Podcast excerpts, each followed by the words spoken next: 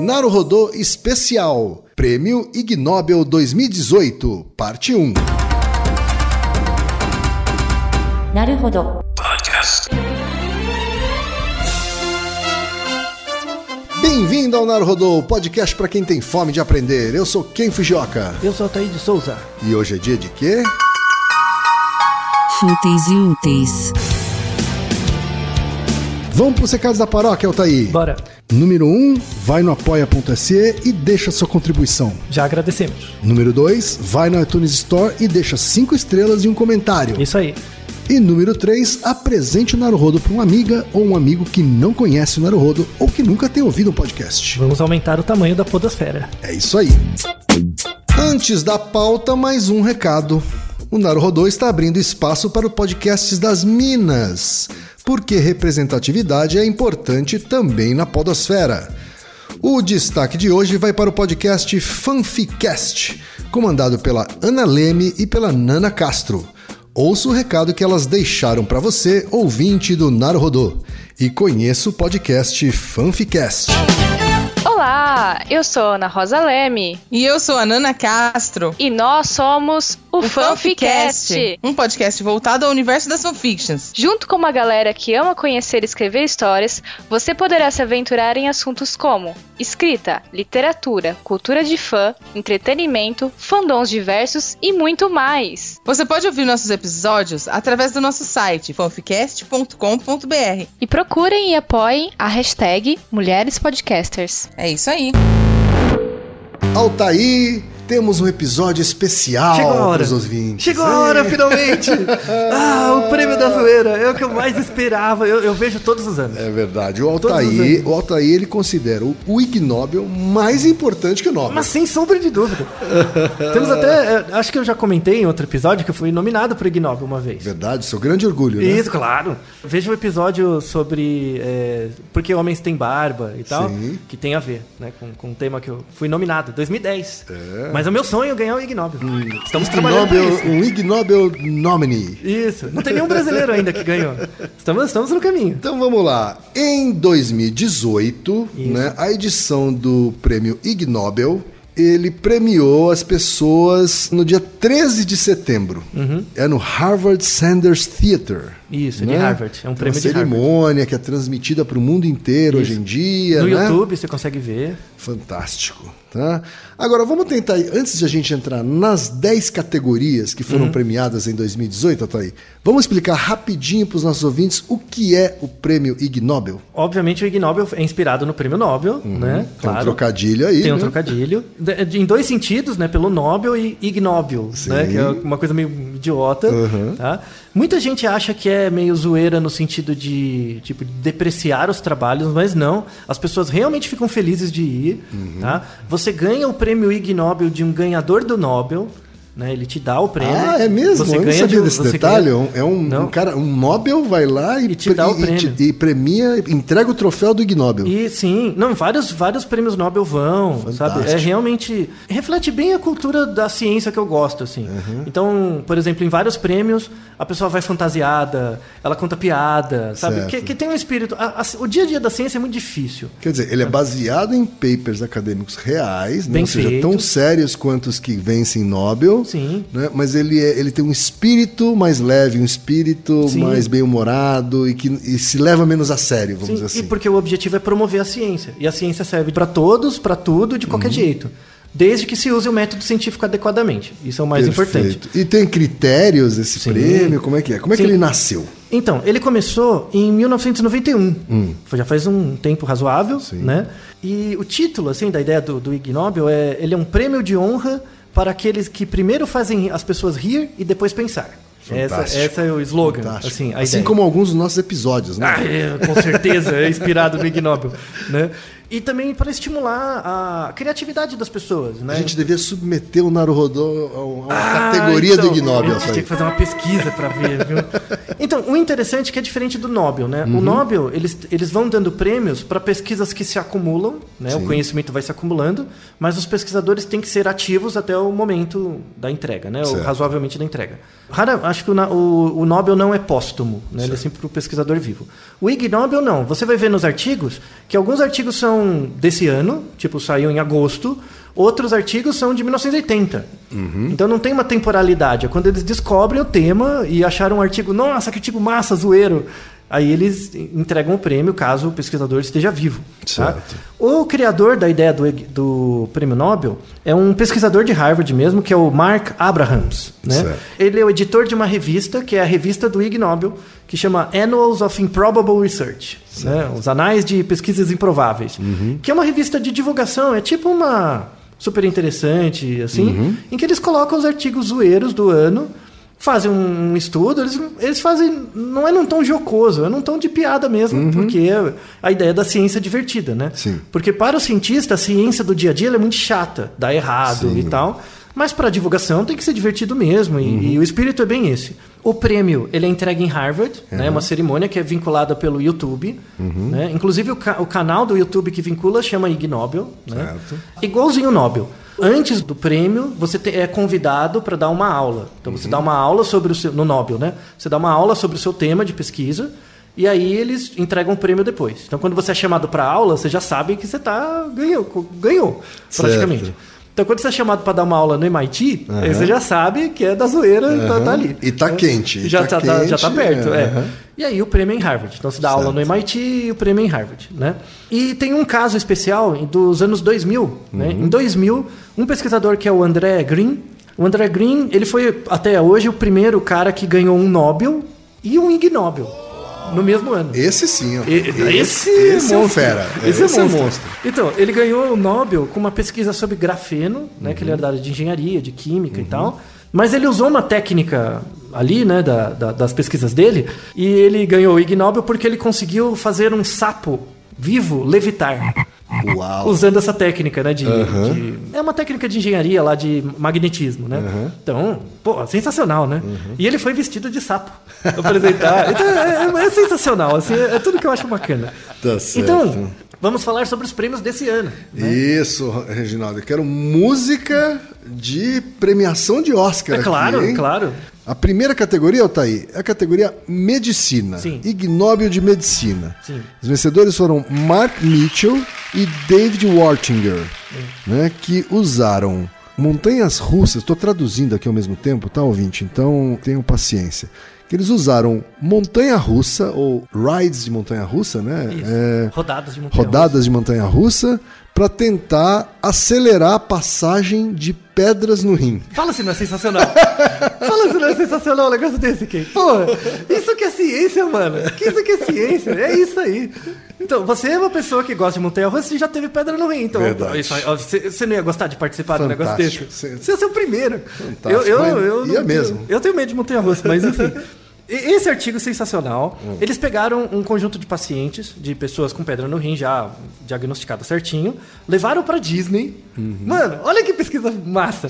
Levaram os caras pra Disney. Aí tem uma montanha russa que chama, chama Big Thunder Mountain Railroad. Isso, é, o- é a montanha do pé grande. A montanha do pé grande. Então, você tinha que dar. Uhum. Que nem é a montanha mais radical lá, tá? Mas é, mas é, uma montanha. É porque você pode Aham. reproduzir o estudo em outros lugares, né? Sim, Que é é uma verdade. montanha mais ou menos. Aham. Você tinha que dar 20 voltas. Ah. 20? Mano, eu já tinha morrido de outra coisa pra dar 20 voltas, né? Mas depois da segunda você não ia sentir mais nada. Mano, e aí, não bastasse, É. assim, eles botaram os caras pra dar a volta, aí depois fizeram o exame pra ver se a pedra saiu. Certo. Era basicamente assim. Aham.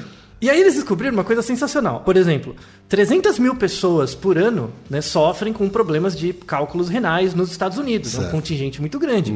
Se essa técnica fosse eficiente, vai na montanha russa, né? Não custa nada. Melhor sabe? do que uma cirurgia? É, melhor que, sei lá, o custo menor, enfim. Uhum. Aí eles viram que é eficiente, de fato, né? Só que tem uma, uma coisa, que é onde você senta na montanha Faz russa. diferença. Hum. Faz diferença. Então, se você senta na frente, apenas 12% dos pacientes sentavam na frente tiveram o cálculo renal removido. Hum. Quanto pessoas que tiveram atrás, no fundo, quase 40%. Olha só. Porra, é sensacional. Quer dizer, então eu teria que mudar meu comportamento, porque eu gosto de ir na frente. Eu Levantar gosto de o ir, na, é, gosto de ir na frente, que é mais emocionante. Mas então é mais eficiente no, banco de trás, é Sim, isso? sim, pelo efeito físico, né? Aham. Da inércia e tal. Fantástico. Fala se não é uma pesquisa massa. não Fantástico, mereceu o Altair. prêmio de medicina. Merecido o Ig Nobel de Medicina. Altair. Sensacional. viu? Segunda categoria, Altair. Antropologia. Ig Nobel de Antropologia. Os vencedores foram Thomas Persson, Gabriela Alina Saltic, Elaine Madsen, por coletarem evidências num zoológico que os chimpanzés imitam os humanos tanto quanto os humanos imitam os chimpanzés. É isso? Exato. Exato. Não é massa você ler a parada e ver que é, que é uma pesquisa sensacional mesmo? Não sei o que vocês estão pensando. Quer dizer, num câncer aqui. zoológico, ela ficou observando se os chimpanzés imitavam os seres humanos tanto quanto os seres humanos imitavam Isso. os chimpanzés. Então, é, é um trabalho de etologia, né, que é o estudo comportamental ani- animal, barra antropologia, é, etologia animal, né? E é um trabalho comum dos etólogos. Eu fui etólogo, né? Eu estudei etologia. A gente fazia Sim. isso de, de observação e por isso é um trabalho sensacional, né? Na verdade, eles descobriram o seguinte: é um trabalho sobre imitação, né, entre macacos e pessoas no zoológico. Muitas vezes, assim, as pessoas ficam de um lado, né? Os macacos ficam do outro. Sim. Eles fazem observações, geralmente por filmagem, e vão pegando situações em que tem interação entre humanos e macacos, né? Em, em um chimpanzé. Do total de tempo filmado, 36% do tempo teve alguma interação, Certo. tá? Entre o visitante dos zoológicos humano visitante- e o chimpanzé. Isso. Desses 36% do tempo, 30% foi imitação.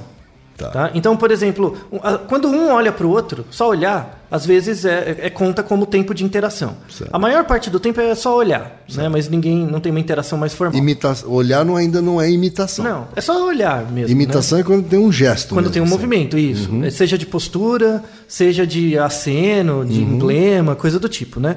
Geralmente o- os tipos de imitação eram que a gente chama jogo de imitação. Então eu levanto o braço, você levanta. Uhum. Certo. Uhum. Aí eu faço outra coisa, você faz também. Aí gera uma interação, Certo. tá? E aí o que eles mostram nesse trabalho é que a reciprocidade é a mesma. Então a- quando tem uma interação, Hum. a probabilidade de um macaco imitar um humano e um humano imitar o macaco é a mesma. É de um para um. É de um para um. Fantástico. tá? E mais do que isso, a qualidade. A qualidade da imitação. Então, pessoas imitam macacos tão bem quanto macacos imitam pessoas. E isso é um dado etologicamente importante, porque Fantástico. diz respeito com a qualidade do movimento, né, da isso é interessante porque a gente parte da premissa que chimpanzés imitam humanos. Então, Né? Quando na verdade a gente está vendo que um imita o outro.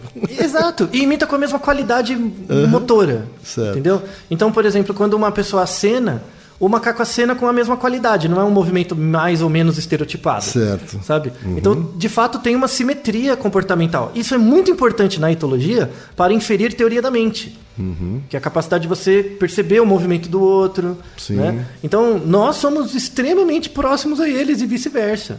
Sabe? O que nos diferencia é, é muito mais uma questão de riqueza ambiental e poucos genes. Esse é é um trabalho muito legal, saiu numa revista muito boa, que é a Primate. Né?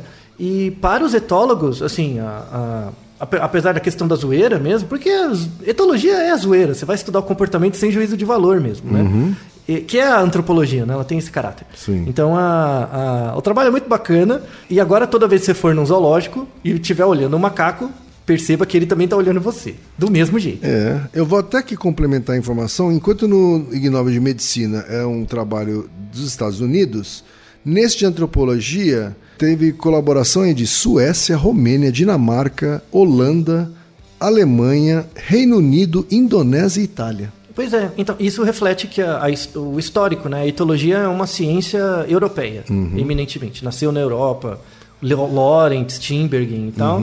E as pesquisas mais clínicas mesmo é fo- foco nos Estados Unidos. Terceira categoria, Ig Nobel de Biologia, Altair. Os vencedores foram Paul Becker, Sebastian Le Breton, Erika Walling, Eric Henderson, Felipe Borrero Echeverri, Mary Bengtson, Volker Georger e Peter Witzgal.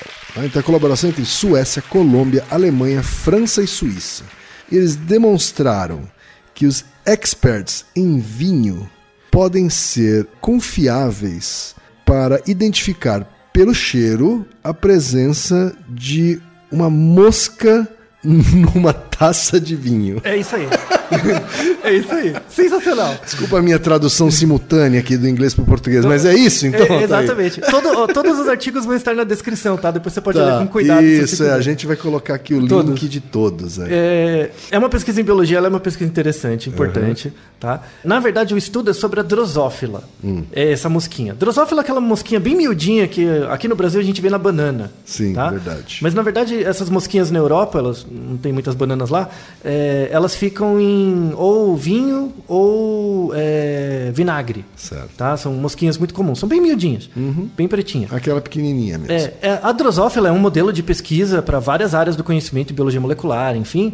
Né, a drosófila mel melanogaster, né, o nome de batismo dela. A- o comportamento de, eh, sexual da drosófila, a fêmea emite um feromônio, né, ela emite um cheirinho. Tá?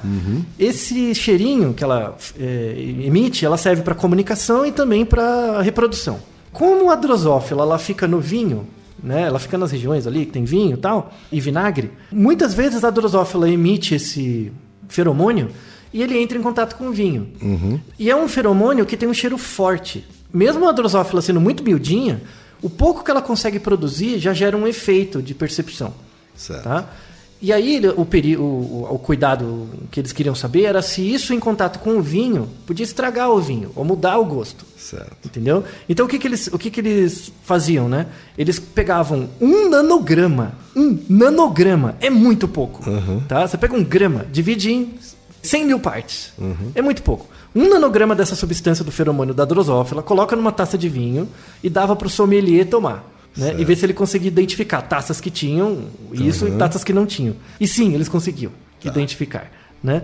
Isso mostra a importância dessa substância para a percepção, né? Sim. E também tem uma questão de cuidado com a produção do vinho, né? Porque claro. você não pode deixar as mosquinhas ali, porque muda o gosto. Claro. Né?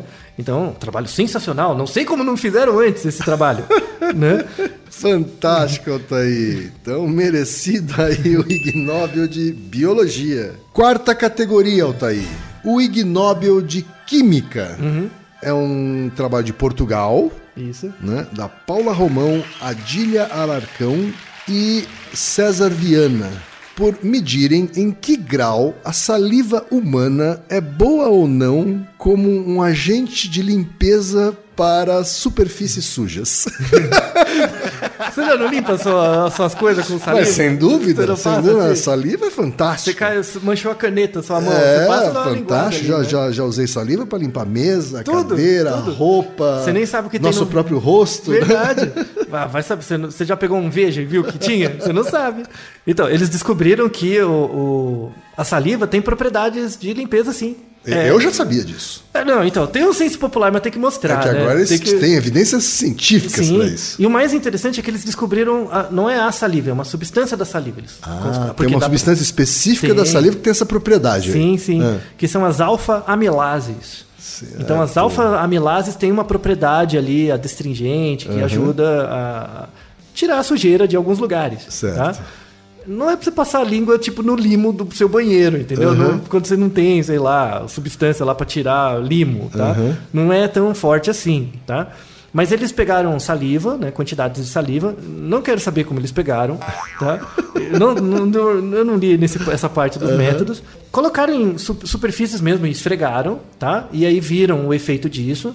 E viram diferentes concentrações de saliva e as propriedades químicas, utilizando técnicas de cromatografia que é usando espectros de luz, de cor, você verifica os componentes químicos de um certo, uma certa substância. E eles identificaram as alfa-amilases. Essas alfa-amilases vêm de uma substância que é o amido. Então elas são muito presentes, por exemplo, em pão. Né? Então o pão tem uma propriedade, assim, Quer dizer que eu posso usar o pão como um pano de limpar a mesa também, Exato. é isso? É, a ideia é o perfex de pão, né? Não é muito cômodo, mas né? só não come o pão depois. E aí eles fizeram testes subsequentes com preparações usando essa amilase, né? Mas não com base em saliva, usando pão ou fermento. Certo. Então eles pegaram o pão ou fermento, fizeram uma mistura, fizeram uma tipo uma aguinha e usava isso como limpeza para ver se era mais eficiente que a saliva. Quer dizer, dá para fabricar um material de limpeza Sim. sintetizando essa amilase aí. E, é é e- e o É. interessante é barato. É, é barato. E deve ser pouco. agre- agredir Isso. pouco a natureza. Então, é barato, é? biodegradável, e, e limpa. Sim. Porra, pesquisa sensacional. Sensacional. Então, Isso né? daqui pouco tempo a Procter Gamble, Unilever já estão lançando É. aí o seu material de limpeza baseado em saliva. É tipo vinho baba, é, veja baba, sei lá. cuidado, tá? É, Cuidado. Você não precisa saber o o que- detergente baba, É, né, cara? então. Olha só. É, cuspe sol, sei lá, né? sei lá, mas Cospe no prato e passa a esponja, né? é, só, só não precisa falar que tem, né? Mas Tá que, que certo. funciona. Chama de amilase, é só Isso. chamar de amilase. Bom, bom nome. Bom nome. Fantástico, então muito merecido o Ig Nobel de Química. Quinta categoria, Ig Nobel de Educação Médica. Medical Education Prize. É do Japão, É. do Akira Horiuchi, pelo reporte médico que se intitula Colonoscopia em posição sentada. Lições aprendidas pela autocolonoscopia. É isso mesmo, Altair? Você já fez uma colonoscopia?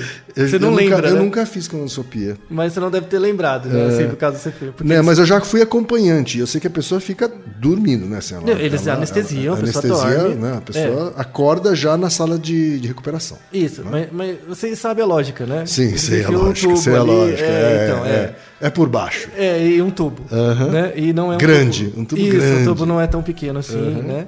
Agora imagina você fazer isso em você mesmo. Pois é, rapaz. Que. Autocolonoscopia. Quer dizer, ele desenvolveu uma técnica de fazer a colonoscopia você mesmo sentado. Isso, numa cadeira especial. Numa cadeira, uma cadeira com um buraco no meio, é isso? Isso, é basicamente uma cadeira Aham. adaptada, e ele fez, né? E o mais interessante é que no dia da apresentação, ele levou a cadeira e sentou com a- o aparelho. Ele só não fez o procedimento, mas ele mostrou. Ainda bem, né? É, então.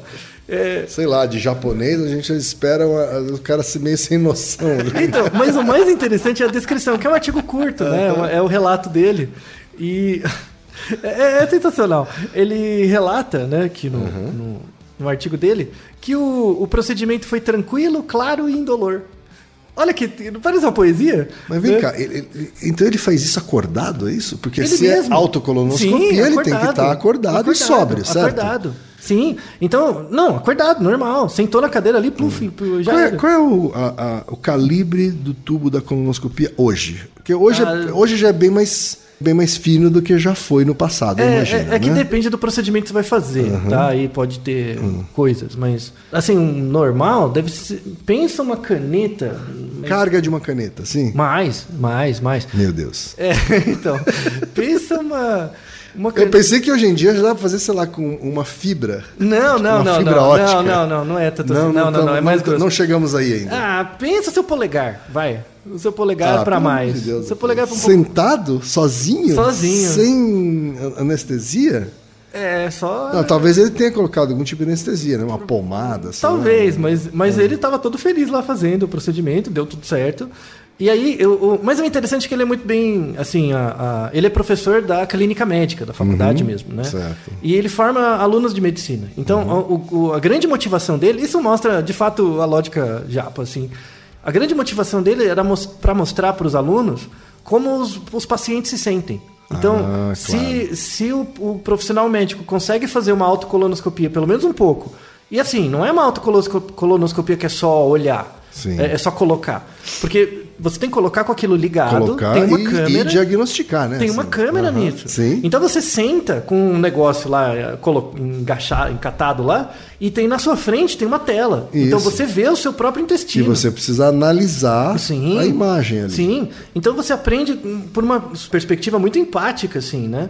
E aí é, tem um relato posterior desse, né? Porque o artigo é de 2006, mostrando que o, a percepção dos médicos quando eles vão ser profissionais e fazem colonoscopia é muito melhor. O cuidado com o paciente é muito melhor. Então, apesar da zoeira, tem um objetivo educacional muito importante. Tá certo, então. Parabéns pro senhor aqui. Ig Nobel de Educação Médica. É. Merecido. Muito! Viva o Japão, viu? Acho que só lá pra fazer isso aí, viu? E com a quinta categoria, Altair, a gente fecha a primeira parte desse episódio especial de Nobel, Prêmio Nobel 2018. Já se divertiram né? bastante, né? E voltamos no próximo episódio com as outras cinco categorias. Mais zoeira. Aguardem, são as cinco principais categorias, é hein? É isso aí. E Naru Rodô, ilustríssimo ouvinte. Naru Rodô. Você sabia que pode ajudar a manter o Naru Rodô no ar? Ao contribuir, você pode ter acesso ao grupo fechado no Facebook e receber conteúdos exclusivos Acesse apoia.se barra Podcast. E você já sabe, aqui no Naruhodô, quem faz a pauta é você. Você tem alguma pergunta pra gente ou quer comentar algum episódio? Escreva pra nós. podcast@naruhodô.com.br. Repetindo, podcast@naruhodô.com.br. e lembre-se, mande nome completo, idade, profissão e a cidade de onde você está falando. É isso aí. なるほど。 Esse podcast é apresentado por b9.com.br.